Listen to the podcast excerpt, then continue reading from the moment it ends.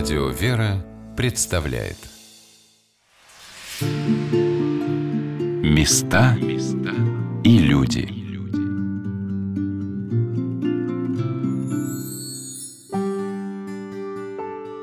Недалеко от Задонского Рождество Богородицкого мужского монастыря находится святой источник, который освящен молитвой святителя Тихона Задонского чудотворца. Святитель Тихон, пребывая на покое в Задонском монастыре, нашел в лесной чаще рядом с рекой Дон родник и ездил туда на старенькой лошадке, чтобы обустроить этот источник, накосить травы, помолиться в уединении. Место это живописное, источник с давних времен посещает очень много народу. Но вот что удивительно. Когда я беседовала с паломниками, приехавшими сюда набрать воды и окунуться в целебных водах, я узнала, что многие из тех, кто уже не в первый раз здесь бывают, о жизни и подвиге святителя Тихона почти ничего не знают. А святой человек, который прошел земной путь, преодолевая свои жизненные обстоятельства, помогает нам именно в том, в чем он наиболее преуспел, что было для него важно и значимо.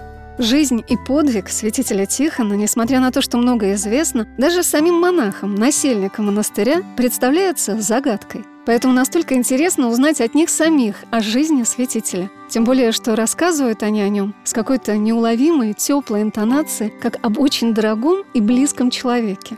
Иеромонах Гавриил сказал, что служение святителя Тихона формировалось с самого детства – начала его жизни, 1724 год, Валдайский уезд, село Ородск. Оно сохранилось, это село. Сохранилась могила родителей, святителя Тихона, там часовенка небольшая.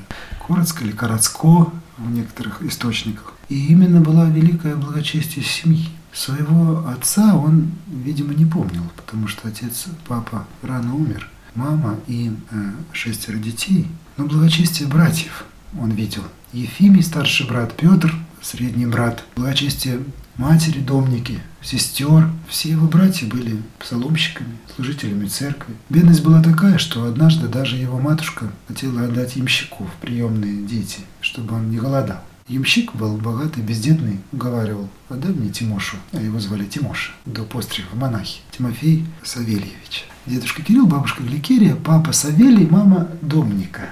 И уже в семинаре дали ему имя Соколов, фамилию Соколов. Так вот, вот семья повлияла. Когда ямщику матушка хотела отдать, а старший брат не допустил. Догнал и на коленях уговаривал. Отдашь ямщику, ямщиком и будет. Мы поможем ему. Я пойду с умой по миру, сказал старший брат Ефимий. Но мы поможем ему грамоту освоить. И он сможет, как наш отец, быть дьячком хотя бы. Или пономарем. А это низшие совсем служители. Дьячок – это псаломщик, чтец, не диакон, а чтец. То есть они были настолько преданы церкви, что пусть низший, не богатый ямщик, а бедный, но церковнослужитель, чтобы остаться ему в церкви служить, понимаете? Пусть они будут и бедны. Именно поэтому вот этот пример семьи, верность церкви, раз. Второе, забота друг о друге, любовь братьев. Вот как он за брата. Не давай мама, на коленях уговаривал, не давай ямщику. А потом ему было 14 лет, мама умерла. Он остался без папы, мамы. Но мама успела дать его уже из села Коротск в Новгород. Духовная, там была архиерейская школа при архиерейском доме. Он там два года провел, и вот там брат Петр его выручил. Средний брат уже его к себе приютил, за него заплатил там какие-то денежки, чтобы его в солдаты не забрали. Его солдаты хотели забрать, а Петр его отстоял.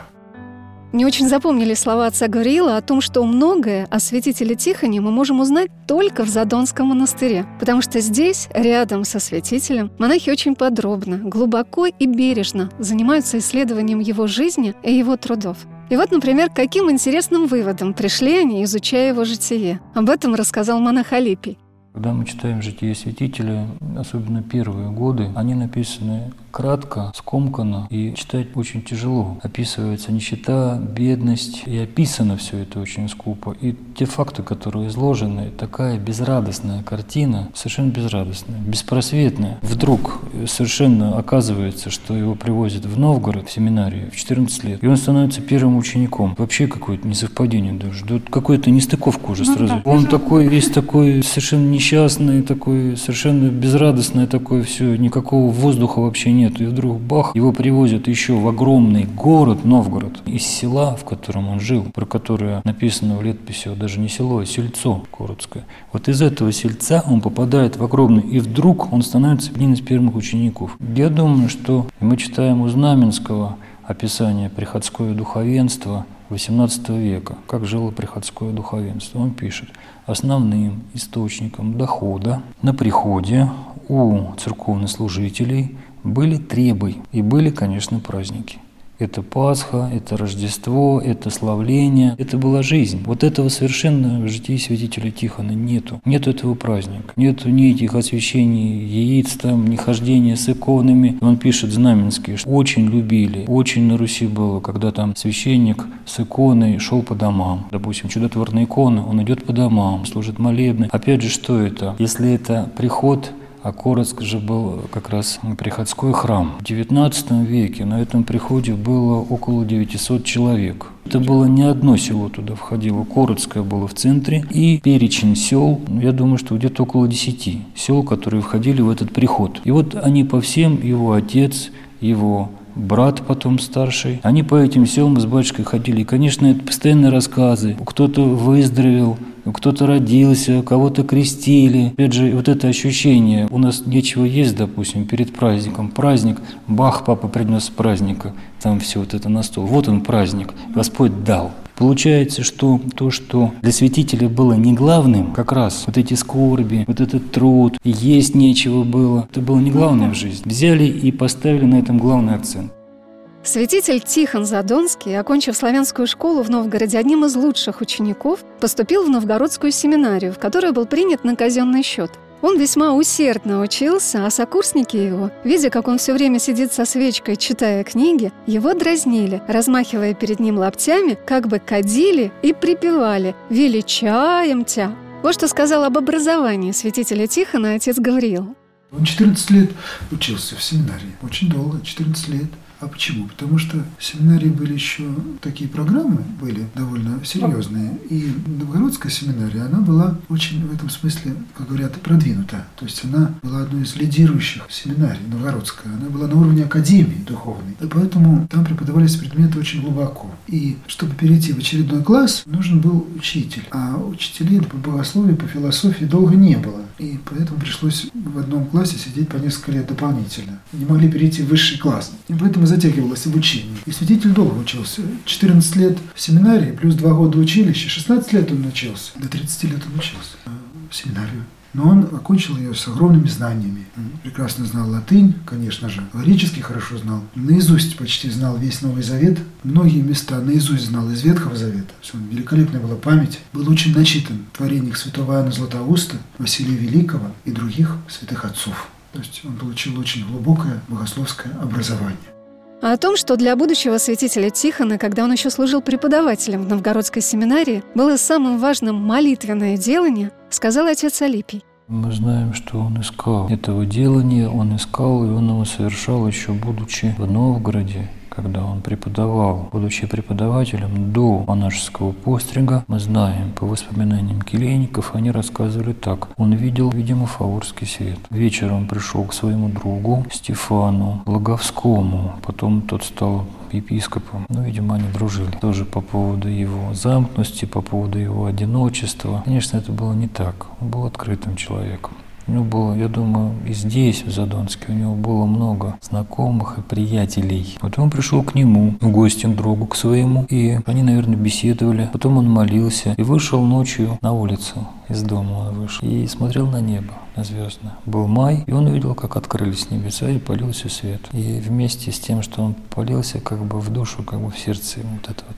Это было еще до принятия монашеского пострига. И потом мы видим, что пошли разные назначения его. Он не искал сана священника, он не искал сана епископа, он об этом говорил уже потом здесь, и никогда не искал.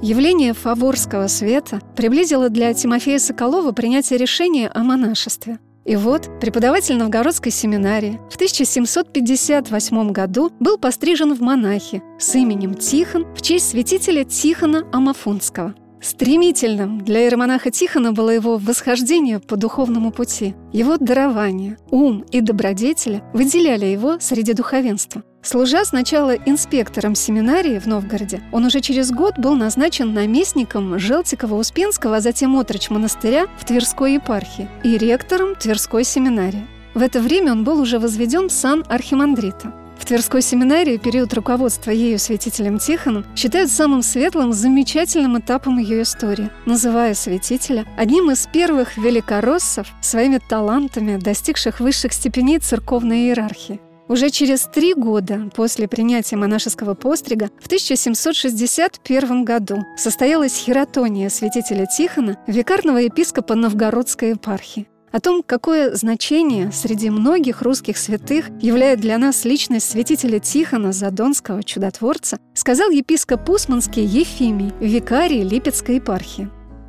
Первый раз приехали. Такой выбор книг был. Сейчас, конечно, гораздо больше, но тем не менее. И святых отцов многие издания были. У нас дома очень мало литературы было. Я как увидел, у меня глаза разбежались. Два или три стеллажа книг. И я так смотрел, подошел к владыке. Владыка, я не знаю, что мне вот почитать. Он ладно посмотрел, подумал, да вон Тихон Задонской купил. Вот я купил у него до сих пор двухтомник. Еще Псково-Печерский монастырь, по-моему, переиздавал. Еще в той стилистике, которая была написана Тихон Задонским книге. Отложил на полку. Сначала для меня это непонятно было. Ну, естественно, там как бы еще мои первые шаги. А потом спустя время открыл и посмотрел, думаю, что искать. Тут все написано. И для священников, и духовной жизни, назидание, то есть это разностороннее. И отношение, конечно, что и смирение святителя Тихона, как его личное качество, и любовь к ближнему, терпение, то есть эти христианский добродетель, который он развивал. Ведь и будучи епископом, и тем более на покое, тоже вот примеры есть, то, что когда еще по щеке ударил, он в ноги поклонился. И потом то, что на послушание выходил со всеми, то есть старался не выделяться, не акцентировать, что он, я же архиерей, потому что архиерей в первую очередь должен сам быть показателем добродетели учитель. Прежде чем кого-то учить, нужно самому на шаг быть впереди. Мне понравилось это, помню, стихи Архимандрита Исаки Виноградов, это Ителецкий священник был подвижка. Я сначала не помню, но у меня вот эти последние строки запомнились. Любить это в райские двери стучаться, другого ведя впереди. Поэтому, чтобы другого ввести вперед в райские двери, значит, надо знать, куда ты уведешь человека. Вот пример Тихон Задонский меня как раз является вот этим исполнением тех слов. Тем более, Господь за смирение прославляет а человек в жизни Писания Тихон Задонского. Есть такой момент, один архимандрит приехал к нему и начал хвалить, «Владыка, вы такой жизни, вы, наверное, умрете. Господь лику святых, и мощи будет нетленной». Так он его выгнал, и что больше никогда к ней не приходил. То есть он так боялся этой человеческой славы, потому что одно дело суд Божий, другое дело суд человеческий.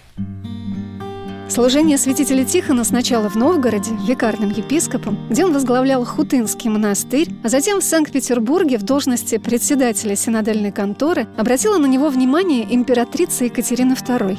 И в возрасте 38 лет он был назначен возглавить одну из самых обширных епархий России – Воронежскую кафедру. Молодой одаренный епископ прибыл на место своего служения с резко ухудшившимся состоянием здоровья. Это повлияло на всю последующую жизнь святого. Но всего за 4 года и 7 месяцев служения на Воронежской кафедре он сумел преобразить духовную жизнь епархии. Хотя поначалу его деятельность, как сказал монах Алипий, была сравнима с действиями человека на пожаре. Остался очень большой перечень его инструкций, потому что огромная епархия, совершенно запущенная, в общем, бедная, и денег у него нету. При этом надо ему восстанавливать семинарию. До этого семинария получала деньги от монастырей. Екатерина II издает указ которым у монастырей забираются земли и крестьяне в пользу государства. Забрали. Монастыри теперь не могут давать ничего семинариям. Они сами зависят от государства. Деньги забрали, а семинариям не дали. И святитель попадает в тот период, когда вообще неоткуда брать денег. Помимо еще вот этого духовного, никакой дисциплины, еще и финансовых нет никаких денег. И вот он всеми способами, Попов, жизнеописатель его тоже, он сравнивал как раз, это общеизвестная такая цитата, наверное, самое точное. Он сравнивает его деятельность с деятельностью человека на пожаре. Здесь загорелось, кинулось, там рухнуло, туда, туда. То есть системы какой-то выстроенной не было. Все рушилось. Он всеми силами вот эту епархию держал. Он строит храмы, он, тем не менее, восстанавливает семинарию. Был он там чуть-чуть больше четырех лет. И, конечно, для него, видимо, это и послужило еще все тому, что он потом здоровье свое расшатал. Отец Гавриил рассказывал подробно о том, сколько всего святитель Тихон успел сделать на Воронежской кафедре, начав прежде всего с образования духовенства.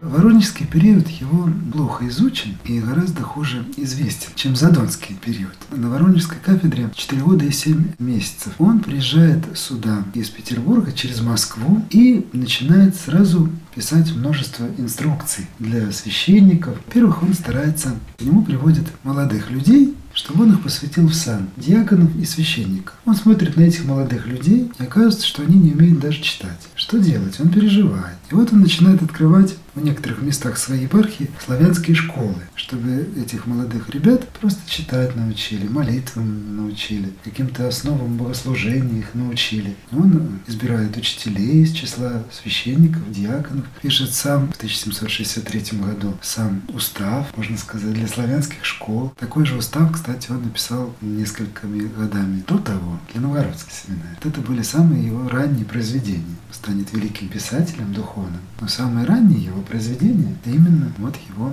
инструкции для учеников и учителей. Там он советует ученикам читать 12 раз в день молитву Богородицы Дева радуйся. То есть он заботится не только о дисциплине, но и чтобы учащиеся имели страх Божий, молились, читали по субботам по возможности Акафист Божьей Матери. То есть он заботится о душах воспитанников этих славянских школ. И потом он повелевает, что когда ребята немножко уже научатся, он сам уже интересовался, как бы принимал у них как экзамен, что ли, и уже потом кого-то из них мог посвятить в сан. А вот какие наставления святитель Тихон давал священникам – Потом еще была листовочка такая одна, маленькая краткая листовочка, которая висела у священника в алтаре. Он тоже написал ее, какие святые мысли должны быть у священника во время совершения литургии, или во время совершения отпевания, или во время совершения там, венчания или крестин. То есть вот какие мысли святые должен себе священник возгревать, чтобы достойно своего звания служить людям вести свою пасту. Потом вот некоторые из этих малых произведений он клал в основу более крупных произведений. Это плохо изучено, но сейчас мы немножко изучаем изучаем святителя Тихона поглубже, и мы видим, что он свои малые произведения кладет в основу более крупных произведений. И потом в 1765 году он пишет большое произведение, как послание братьям священник, где он увещевает священников любить друг друга, не ссориться, не пьянствовать. И такие простые сердечные наставления, где он как отец и как их брат и друг делится своими советами, своими мыслями. Постепенно намечается вот у святителя Тихона переход Abend. К такому более теплому общению со своими посомами, то он сначала, может быть, немножечко слишком увлекался такими инструкциями административными. И святитель потихонечку все больше и больше переходит к таким глубоким духовным наставлениям, но доступным для простого народа. Этим его сочинение отличается вот именно простотой идей. Для нас слух сложный, да, святителя Тихона сейчас читать немножко труднее, потому что все-таки язык 18 века. Но вот. вы стараетесь как-то адаптировать это? Переводы есть? но не переводы, как Есть. Даже и, и без нас сделали. Вот издание Сретенского монастыря, пятитомник, уже на более современном русском языке. И издание Свято-Тихоновского богословского университета. Хорошее издание избранных творений святителя Тихона. Но не только для священников. Святитель Тихон составлял свои инструкции и наставления пишет особые произведения для мирян. Например, что самое главное должен каждый христианин содержать от младенчества до смерти. И вот он там пишет основные моменты духовной жизни. И этот листочек, он вывешивался во всех храмах старался донести до людей. Я вот помню, что он еще Евангелие, да, что надо читать Евангелие. Это в первый 1763 год он издает специальный указ, где он говорит, что каждому священнику надо читать Новый Завет. И он рассылает эти Новые Заветы по епархии и говорит, что Слово Божье дает нам познание воли Божьей. Если мы не знаем волю Божью, то мы идем в погибель. Если мы не знаем волю нашего Создателя, волю нашего Спасителя, а тем более, если это пастыри не знают, священнослужители, то они паству не приведут к спасению. Поэтому он увещевает священников читать и мирян, и монахов особенно, всех высших и низших служителей церкви, всем читать Новый Завет даже простым монахам, не говоря уже о пастырях церкви. Сегодня на «Волнах Радио Вера» мы рассказываем о Задонском Рождество Богородицком мужском монастыре и об удивительном русском святом, святителе Тихоне Задонском чудотворце. О том, какую пользу мы можем почерпнуть из его наставлений духовной жизни, сказал епископ Османский Ефимий, викарий Липецкой епархии.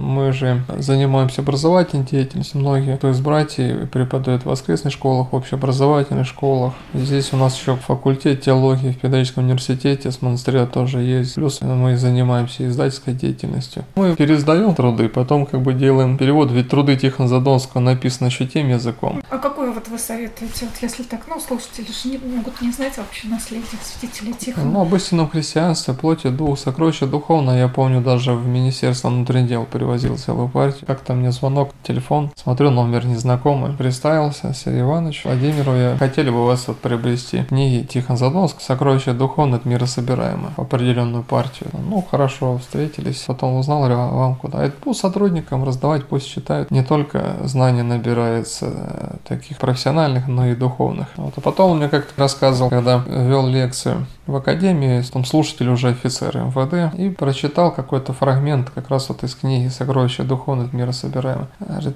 Офицеры задумались, да, он говорит, как бы, скажем, сильно так написано, сказано. Говорит, вы знаете, кто написал? Ну, естественно, никто не знает. Святитель Тихон Задонский. «Сокровища духовных» это как бы такие труды богомыслия святителя Тихона, то есть наблюдая за обычными явлениями жизни, явлениями природы, или он размышлял, может быть, близко кому-то, людям почитать будет очень интересно и близко к сердцу. Наследие святителя Тихона имеет для нас такую ценность, потому что слова этого великого русского подвижника XVIII века рождены из огромного духовного опыта. Они выстраданы его жизнью. После четырех с половиной лет служения на Воронежской кафедре святитель Тихон был вынужден по болезни уйти на покой. Об этом рассказал насельник монастыря Иеромонах Гавриил. Святитель Тихон ушел на покой с Воронежской кафедры в 1768 году. И он сначала под Воронежем остановился в так называемом Толшевском монастыре. Там ему поначалу больше нравилось, чем в Задонске. Место более уединенное, для молитвы очень удобное. И думаю, что именно там он начал писать некоторые свои важнейшие произведения. А в Задонске продолжил. Но там сырая местность, болотистая, речка Усманка болотистая такая. И ему стало хуже со здоровьем. Поэтому он выбрал Задонский монастырь, где местность такая сухая, э, воздух здоровый, лесостепь, дон рядом течет, источников много. И святителю Тихону здесь понравилось здоровье, его здесь стало улучшаться. Наверное, нам очень трудно понять и оценить ту внутреннюю борьбу, которую испытал святитель Тихон, пребывая на покое в Задонском монастыре возглавляя огромную епархию, где было более 800 приходов и 13 монастырей, восстанавливая храмы и создавая семинарии, занимаясь духовным образованием, просвещением непокорного донского казачества и старообрядцев, обладая дарованиями пастыря, учителя, проповедника, святитель Тихон в 45 лет оказался практически в бездействии. Его здоровье в теплом сухом климате стало постепенно укрепляться. И он долго не мог обуздать этот привычный для него ритм, как сказал владыка Ефимий, внутренний разгон непрестанной деятельности. Так трудно ярко горящий пламень заставить гореть тихим, ровным огонечком – с одной стороны, святителя Тихона желание такой уединенной иноческой жизни на протяжении всей жизни его было. Как он в письмах пишет, хотелось бы уехать простым монахом куда-нибудь в монастырь. Но, к сожалению, у нас на Руси это невозможно. То есть он архиерей никуда не спрячется. С одной стороны, уединенная жизнь, с другой стороны, архиерейское служение – это все-таки такая деятельность и общественная. И Тихон Задонский ушел вроде бы на покой, все равно вот это вот, наверное, остается в душе желание служить другим. Не обязательно это носит какой-то характер, какого-то тщеславия или чего-то, ну вот именно общественное служение. А здесь уже немножко другой уклад, и нужно где-то, может быть, быть менее заметным, приметным. Тихон Задонский, я так представляю, что служил, деятельность какая-то, ведь он тоже за небольшой срок управления Воронежской епархии столько трудов положил, ездил, и, конечно, эти труды труды тоже силы его подорвали. Но вот это вот разгон внутренний тяжело было совместить, наверное, или совмещать с монашеской такой спокойной жизнью. И, конечно, Тихон Задонского вот читаем, что борол и уныние. Это такой тоже как бы этап жизни. А если бы не изменил жизнь, он так бы эту страсть, может быть, и не заметил бы.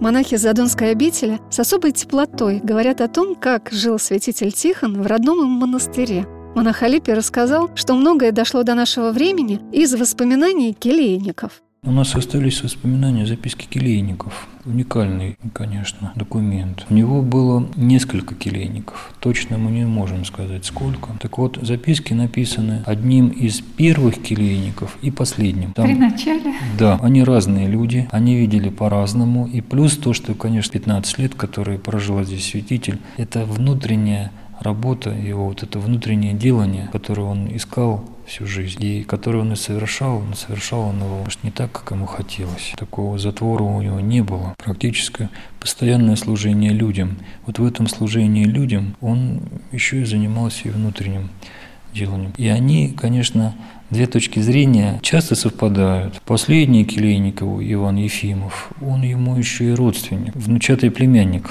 Но он его называл своим дедушкой. И он по духу, он более такой эмоциональный, и там тепло такое идет родное от него прям. Вот разница, допустим, Чеботарев пишет, что святитель Тихон не улыбался. Был такой сдержанный, не улыбался. Иван Ефимов пишет, такая у него фраза есть. Сказал и по своему обыкновению улыбнулся.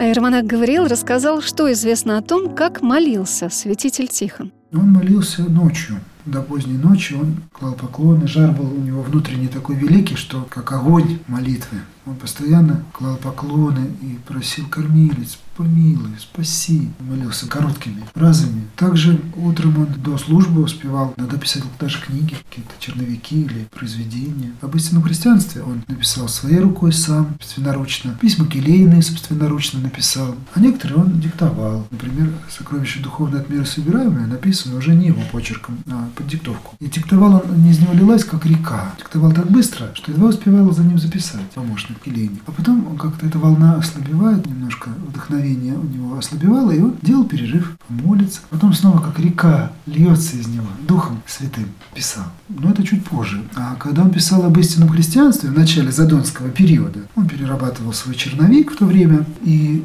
ему явился Христос.